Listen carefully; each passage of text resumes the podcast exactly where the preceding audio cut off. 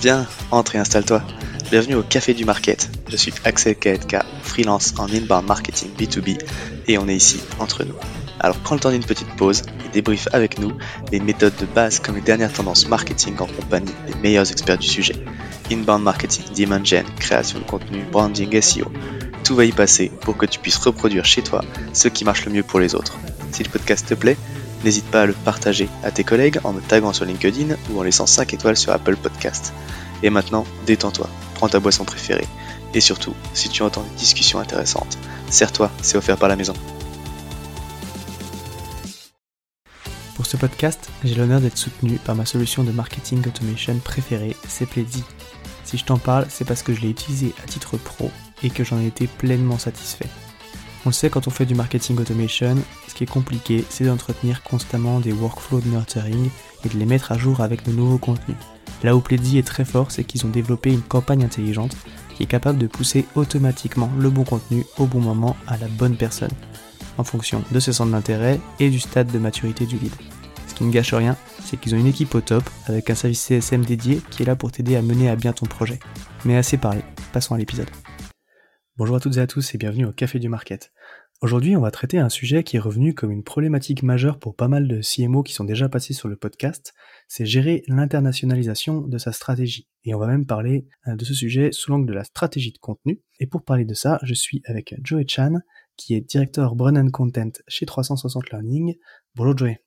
Salut tout le monde. Euh, c'est un plaisir de t'avoir sur le podcast. Est-ce que tu peux te présenter en quelques mots, s'il te plaît? Oui, bien sûr. Donc, euh, je m'appelle Joey, comme Joey dans Friends. je viens de Hong Kong. Euh, je suis née et grandie là-bas. Et j'ai atterri à Paris a huit ans. Je suis actuellement la directrice Brand and Content, comme tu as dit, chez 360 Learning. Mm-hmm. Et avant, j'ai travaillé dans différentes startups, euh, aussi dans le B2B SaaS, et toujours avec un focus sur l'inbound et le contenu. c'est mon domaine et ma passion. Parfait. Bah, écoute, ça tombe bien parce que c'est plus ou moins le sujet du jour. Donc, euh, donc, donc c'est parfait. Euh, bah, justement, avant qu'on rentre vraiment dans, le vif du sujet de, de cette question de l'internationalisation, est-ce que tu peux nous parler euh, du rôle du coup du service Brand and Content chez 360 Learning? Qu'est-ce que vous mettez dedans? Ouais, donc je sais que c'est un peu différent dans chaque, enfin pour chaque boîte. Et pour nous, la mission de l'équipe Brand Content, c'est vraiment de construire la notoriété de la marque et mmh. aussi de générer du pipeline organique. Donc, nous, on contribue au presque 30% du total de pipe euh, généré. Mmh euh, contrairement euh, à l'équipe paid, notre équipe bosse sur des éléments un peu plus difficiles à mesurer parfois. Euh, donc, on crée des histoires, des études de marché, on produit des podcasts, des docu-séries, on crée des designs pour les campagnes, et organise aussi des événements de communauté. Donc, euh, en fait, on est une équipe de 17 spécialistes qui travaillent sur tout ça, le contenu, le SEO, les réseaux sociaux, les campagnes, les RP, les vidéos, le site web, l'évangélisation et aussi le design. Mmh euh, donc, ouais, c'est, c'est plutôt une grosse équipe euh, aujourd'hui. Effectivement, déjà 17, euh, quand tu dis déjà 17 personnes, ça fait effectivement un, joli pôle. Donc effectivement, tu dis il y a deux, deux missions du coup, notoriété et euh, quand même pipe. Du coup, c'est mmh cette notion, euh, cette notion business. C'est ça. Qui sont au final effectivement deux sujets sur lesquels le, contenu peut avoir, peut avoir beaucoup d'impact. Mmh. Ok. Et donc pour, bah, pour entamer un petit peu le, le sujet, tu as dit qu'effectivement vous étiez 17 personnes. Mmh Aujourd'hui, ben, du coup, dans, quel, dans combien de pays vous êtes présents et comment est-ce qu'est structuré ton équipe contenu du coup mmh, mmh. Ouais, donc aujourd'hui on est présent en France, au UK, aux US et en Allemagne. Donc euh, il y a plusieurs pôles dans mon équipe, comme je disais, euh, le brand design, le site web, campaign, évangélisation et donc le content. Et pour le pôle content, on a un head of global content et des content leads pour chaque pays. Euh, plus un lead pour la communauté et réseaux sociaux. Donc, on est sept personnes dans l'équipe de content euh, et après 17 en tout dans l'équipe branding content. Ok, donc une personne qui va gérer un petit peu du coup, euh, sous toi on va dire, mais qui va gérer du coup l'aspect global et la stratégie globale de la boîte en termes de contenu. Un mmh content lead par pays qui va du coup dupliquer, répliquer, adapter la stratégie dans chacun des pays. Et tu as dit une personne qui va gérer la communauté parce que c'est quelque chose que vous gérez du coup au niveau global? Ouais, donc on a une communauté de L&D qu'on a créée il y a un an et demi. Mmh et cette personne, elle gère du coup cette communauté et aussi c'est la même personne qui gère nos réseaux sociaux. Ok, d'accord. peu importe les pays du coup. Ouais. Ok, intéressant. Ouais, donc les réseaux sociaux, en fait, parce que vous avez dupliqué peut-être certains réseaux par, euh, par pays, du coup, euh, pour adapter les langues, mais c'est la même personne qui va gérer les différentes. Euh, ouais, c'est ça. En fait, c'est un peu compliqué parce que la personne ne parle pas toutes les langues, mais du coup, c'est quelqu'un qui est basé aux US, et pilote un peu la stratégie et travaille ensemble avec les content leads pour traduire les messages, les copies pour les posts et tout ça. Ok, ok, intéressant. super intéressant. Donc, vous avez démarré en France Mmh euh, donc avec du contenu français, j'imagine. euh, donc quand tu envisages d'ouvrir un nouveau pays, du coup, euh, comment est-ce que tu procèdes? Quelles sont les étapes par lesquelles tu passes? Du coup, est-ce que tu traduis simplement les contenus qui existaient déjà? Est-ce que tu vas adapter certaines mmh choses? Voilà. Ouais, donc en fait, chez 360, ça s'est passé différemment pour chaque marché. pour te donner le contexte, même si on a, enfin, la boîte a démarré en France, euh, quand j'ai commencé, j'étais la seule personne dans l'équipe content et il y avait eu plusieurs employés au content, mais ils bossaient surtout comme des freelances au service de l'équipe d'Imagen. À un moment où l'équipe marketing, c'était juste paid. Donc, je, quand je suis arrivée, je construis la, la stratégie de contenu à partir de zéro pour vraiment transformer le contenu comme un nouveau canal d'acquisition plutôt que euh, juste, euh, bah, on te donne un brief et tu crées un article et voilà comme ça. ça. Du coup, c'est pas c'est pas ma vision de, de pour le content. Mmh euh, pour moi, le content c'est un canal d'acquisition et c'est comme ça que j'ai créé la stratégie au début. Et tout ça pour dire qu'en fait, moi, je n'écris pas en français et on m'a engagé parce qu'en fait, l'objectif, c'était de se développer aux US. Et donc, j'ai conçu d'abord le blog et le co-marketing pour créer une audience et une liste d'abonnés parce qu'il n'y avait rien. Et après six mois, comme ça a eu pas mal de succès, on a décidé de engager deux personnes en plus pour multiplier notre contenu en anglais est aussi notre premier content lead pour la France à ce moment-là, parce qu'on avait pas mal de demandes, surtout de la part de Dimension et des sales en France. Euh, on dit, ouais, il y a des bons contenus, mais c'est tous en anglais. Et on est, même si on a une boîte française et que la, la, France reste notre plus gros marché, c'est vrai qu'au début, euh, tout est en anglais. Moi, j'ai tout créé en anglais. Donc, euh, c'est le bon moment pour vraiment commencer à, à investir en France. Euh, du coup, notre content lead France a dû traduire euh, tous les piliers contenu, content pillars que j'ai créés euh, depuis l'anglais et puis ensuite développer son propre contenu basé sur les opportunités SEO, le besoin de sales et du marché. Et il y a des spécificités évidemment parce que on a plus de clients en France, donc il y a plus de testimonials qu'on peut faire. Donc il y a des choses que qu'en fait on peut faire au final en France qui aide aussi aux US. Par, exemple, si on a des testimonials avec des logos un peu plus connus, internationaux, euh, du coup, on peut réutiliser pour le, le US aussi. Mmh euh, donc ensuite, quand on a décidé d'accélérer le marché au UK, c'était parce que notre responsable euh, d'opération internationale pensait qu'il y avait des besoins contenus spécifique à ce marché, encore au niveau d'Imagen et l'équipe sales, mmh euh, pour se développer plus rapidement au UK. Et donc, euh, on a engagé un content lead UK. Et depuis le UK, on s'est rendu compte qu'on avait besoin, en fait, un head of Dimension et un content lead à chaque fois pour chaque marché, euh, pour fournir le contenu, générer assez de leads nécessaires à l'équipe de sales. Et donc, du coup, quand on a décidé d'ouvrir un nouveau marché en Allemagne, on savait déjà qu'on a besoin d'engager un content lead allemand pour bosser ensemble avec le demand gen lead allemand. Donc, c'est c'est comme ça que ça s'est décidé à chaque fois. Et donc, l'impulsion, c'est vraiment avant la nécessité du business et c'est pas vraiment moi qui décide. ouais. Ok, mais du coup, c'est ça qui est intéressant, c'est qu'au final, vous vous êtes rendu compte que c'est vraiment ce binôme-là qui est intéressant. C'est des natifs du coup que vous engagez pour les pays à chaque fois? Ouais, ouais, à chaque fois. Donc je sais qu'il y a certains équipes qui essaient de faire des bilans des gens qui parlent un peu la langue, mais j'ai déjà passé par là et ça marche pas trop, je trouve, parce qu'il y a quand même des nuances, il y a des, des références qu'on comprend pas trop. Et, et donc, ouais, je, on engage tout le temps les natifs. Ouais. et donc, en fait, je pense que tu as posé aussi la question des étapes. Ouais. Ouais. ouais, donc, pour nous, on a procédé en, en trois temps on peut dire. Donc d'abord, trouver le bon profil. Euh, moi, j'ai choisi euh, content lead ou responsable contenu comme titre mmh. pour montrer vraiment au candidat qu'en fait on cherchait quelqu'un euh, en charge de son propre job, quelqu'un qui va pas être manager quelqu'un, mais euh, qui devrait pas non plus suivre des ordres. Donc, les responsables contenu sont vraiment les owners de leur marché. Donc, euh, ouais, on cherche vraiment du ownership. Et donc, euh, quelqu'un avec 4 ou 5 ans d'expérience, pas un junior, plutôt quelqu'un avec euh, une expérience axée sur l'inbound, demand gen même, et qui saura comment faire la strat et du reporting. Donc, pas seulement un copywriter, en fait euh, est conscient que son but, c'est pas de créer le contenu, mais vraiment créer du business euh, avec le contenu.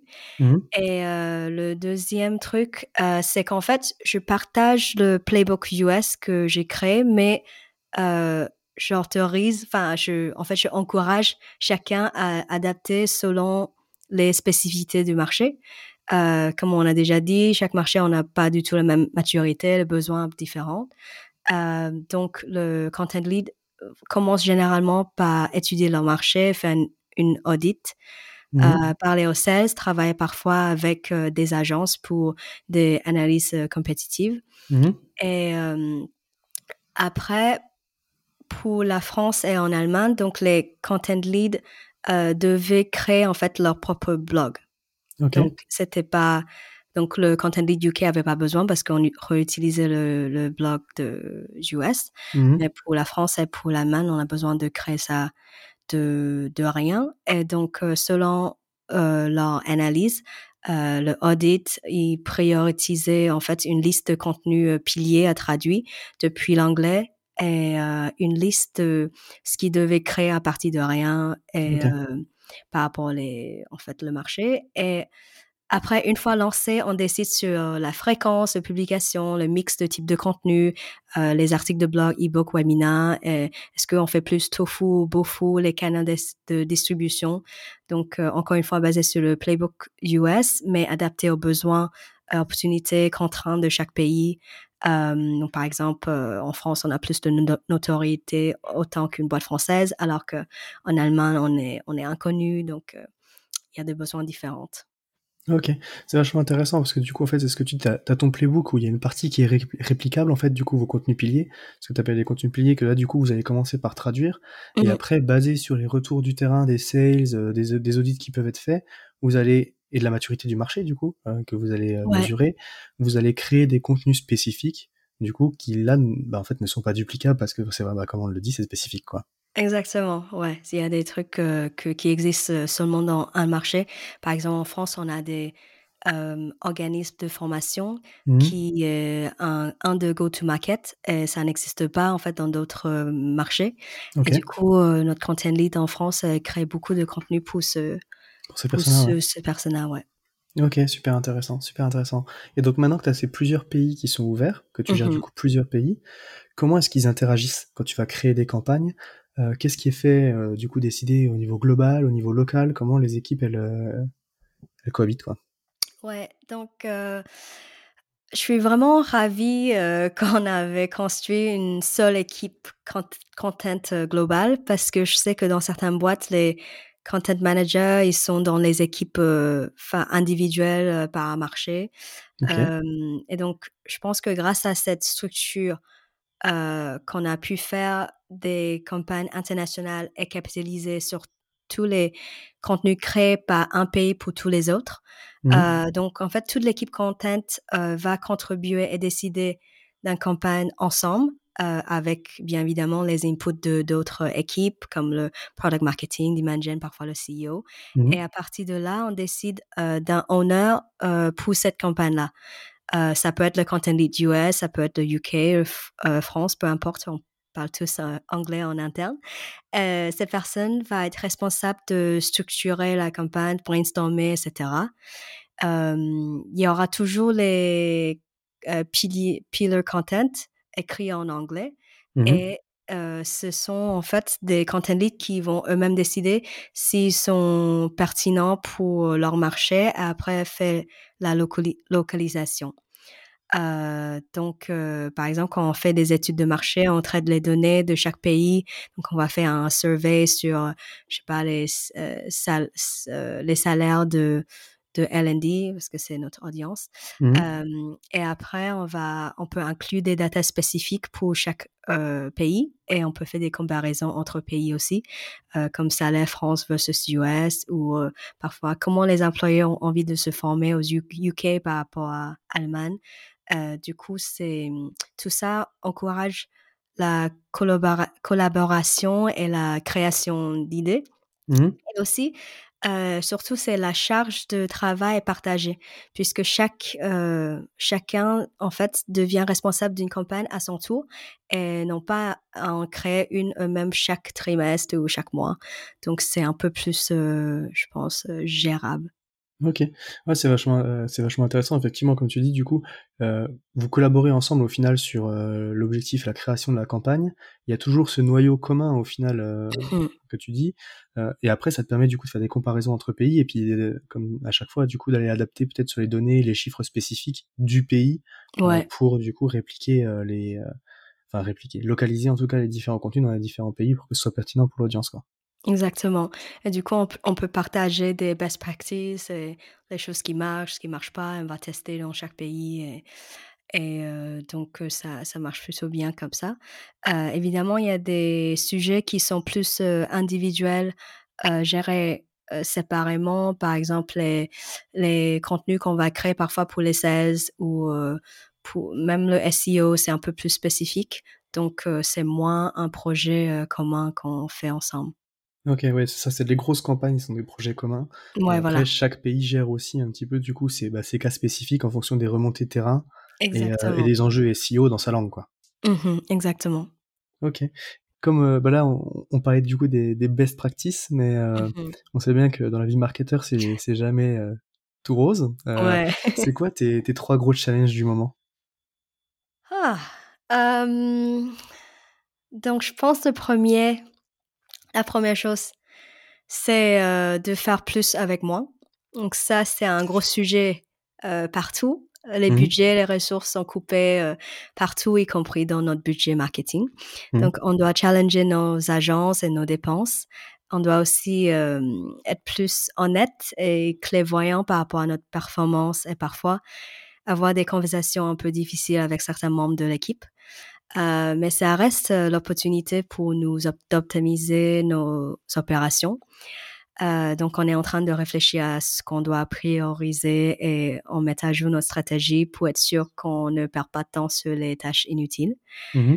Euh, donc ça, c'est le premier. Et le deuxième, c'est communiquer sur l'impact de nos propres, propres équipes. Euh, je trouve que les marketeurs se concentrent souvent sur le marketing externe, mais oublient que le marketing interne, c'est aussi important Ouais. euh, pour que les gens nous voient, nous soutiennent, nous aident à partager nos messages et les amplifier et euh, qui continuent à investir en nous. Donc, Mhm. c'est un peu lié avec euh, le, le premier. Euh, donc, on est, comme on est une grosse équipe et on fait beaucoup de choses, euh, c'est important de continuer d'évangéliser en interne Ouais. ce qu'on fait et pourquoi on le fait, surtout pour les dirigeants, les, les boss et, et pour défendre nos budgets et ressources. Ok. Et dernier, le dernier, je pense que c'est plus technique. En fait, je, mon challenge maintenant, c'est de comment on peut combiner notre communauté et le content. Donc, comme je disais, on a une communauté de L&D avec maintenant plus que 2000 personnes. Et mon challenge, c'est de trouver comment faire travailler cette communauté avec notre stratégie contenu. Euh, parce que en fait, même si maintenant la, le lead pour la communauté est dans l'équipe content, euh, c'est quand même vu, enfin perçu comme deux choses différentes et séparées. Mmh. Et je pense que c'est important qu'on qu'on réussit à lier les deux euh, pour faire plus de community-led content marketing. Je Mhm. pense que c'est là la- le futur de content marketing, un peu comme ce qu'ils font les influenceurs en fait. Ouais. Tu crées ton, ta communauté, tu après ton, tes contents sont inspirés et, et après ça nourrisse euh, la, la communauté et tout ça. Donc euh, je pense que la, la logique est là, mais l'exécution est- n'est pas encore. Donc euh, voilà, c'est ça. Je je j'ai besoin de voilà plus. Traquer ce sujet-là, quoi. ouais, c'est ça. Ok. Euh, ouais, bah, t'as trois, trois belles problématiques. Effectivement, le- les sujets de budget euh, et d'équipe, après le management, et tout, c'est Mhm. toujours aussi. euh, et, mais c'est c'est lié, comme tu l'as dit, le, le point 2 aussi, le marketing interne. Au final, c'est vrai qu'on a tendance à l'oublier, mais euh, Ouais. partager ce qu'on fait en interne et se faire voir dans les autres équipes, ça permet aussi de savoir, euh, mais qu'est-ce que fout le marketing? Bah, bah voilà, et c'est pour ça qu'on a des budgets. Euh, et euh, ok, le troisième, effectivement, comment réussir à, à, à accompagner, en tout cas, euh, plus dynamiser la, la communauté pour qu'elle alimente ta stratégie de contenu, ce qui va te Mhm. permettre, c'est de permettre de faire vivre aussi ta communauté. ta Ouais. communauté. Ok, très intéressant. Mm. Et si on devait du coup euh, résumer notre échange, en tout cas, si tu devais donner un conseil, euh, s'il y avait une chose à retenir de ce qu'on s'est dit, à un marketeur qui veut, qui doit ouvrir un nouveau pays du coup dans les dans les prochaines euh, dans les prochaines échéances, euh, ce serait quoi pour toi? Euh, je dirais être sûr que tu sois aligné avec l'objectif de la boîte. Comme je te disais, c'est pas ma décision de de d'ouvrir un nouveau pays. Ouais, ouais, Euh, D'abord, et aussi de recruter la bonne personne. Donc, en langue native, quelqu'un de débrouillard, sans jamais, jamais bâcler le recrutement. Donc, j'ai la appris à mes défenses. si tu as un doute, c'est qu'il n'y a pas de doute. faut pas l'engager. Attends la bonne personne, elle est là quelque part. Ok, ça marche. Ouais, bah encore une problématique de recrutement. Enfin, que je fasse un épisode là-dessus, je pense, parce que ça revient souvent Ah. aussi dans, dans les sujets, euh, le recrutement marketing. Et non, mais tu vois, ça me fait, ça fait écho à. J'avais fait un épisode avec Geoffrey Vion de Content Mhm. Square. Ah, Euh. Et justement, où on a abordé rapidement cette problématique euh, de différents pays, et c'est ce qu'il me disait aussi, c'est qu'au final, euh, le recrutement de la bonne personne quand tu vas lancer les équipes, c'est quand même vachement important. Et qu'au final, il s'accrochait presque plus aux, aux soft, aux soft skills, euh, du coup, à l'état d'esprit, euh, est-ce que la personne est débrouillarde, mais tu l'as dit toi-même, toi, et exactement. euh, plutôt qu'au hard skill, mec, parce que ça, ça s'apprend, mais il faut quelqu'un, trouver quelqu'un qui est dans le bon mindset. Quoi. Le mindset est ultra important plus que les skills. Euh, parce que si tu engages quelqu'un qui a tous les skills et qui pense que, en fait, voilà, ça c'est mon euh, job desk et c'est tout ce que je vais faire et qui, qui n'a pas d'esprit de, enfin, de expérimenter ou, euh, ou qui est ouvert au changement. Surtout, par exemple, nous, l'année dernière, on est complètement, enfin, le marché était complètement différent, donc on est en mode euh, grow at all costs. Donc, euh, tous les dépenses sont OK parce que c'est growth, growth, growth. Et maintenant, c'est euh, optimiser tout, euh, cut costs partout. Ouais. Et donc, c'est pas du tout la même stratégie. Et il faut quelqu'un euh, ou des personnes qui peuvent en fait euh, être agiles, qui s'adaptent, et qui sont OK pour changer de direction et, et, euh, et aussi euh, enfin jouer le jeu. Ouais. Euh, et donc, je pense que c'est ultra important d'avoir les, les personnes avec les bonnes mindsets. Ok. Bah écoute, encore une fois, euh, merci beaucoup euh, pour tout ça, pour ton passage sur le podcast et tous ces enseignements. C'était, super riche, très intéressant. Merci Si à jamais il y a, il y a des questions pour toi, on peut t'envoyer un petit message par LinkedIn. Enfin, t'es Ouais, présente ou pas, ouais? sur LinkedIn, c'est le meilleur moyen de me contacter. carrément. Bon bah encore une fois, merci pour tout. Et donc bah je te dis à bientôt. Merci beaucoup. Au revoir. À tous ceux qui ont tenu jusqu'ici, déjà merci beaucoup, et j'imagine que le sujet vous a plu, donc n'hésitez pas à envoyer de bonnes ondes à notre invité. Pour ceux qui le souhaitent, le meilleur moyen de soutenir le podcast, ça reste d'en parler autour de vous et de laisser 5 étoiles sur votre plateforme d'écoute préférée. Je compte sur vous. Et dans tous les cas, je vous dis à bientôt pour un prochain rendez-vous au Café du Market.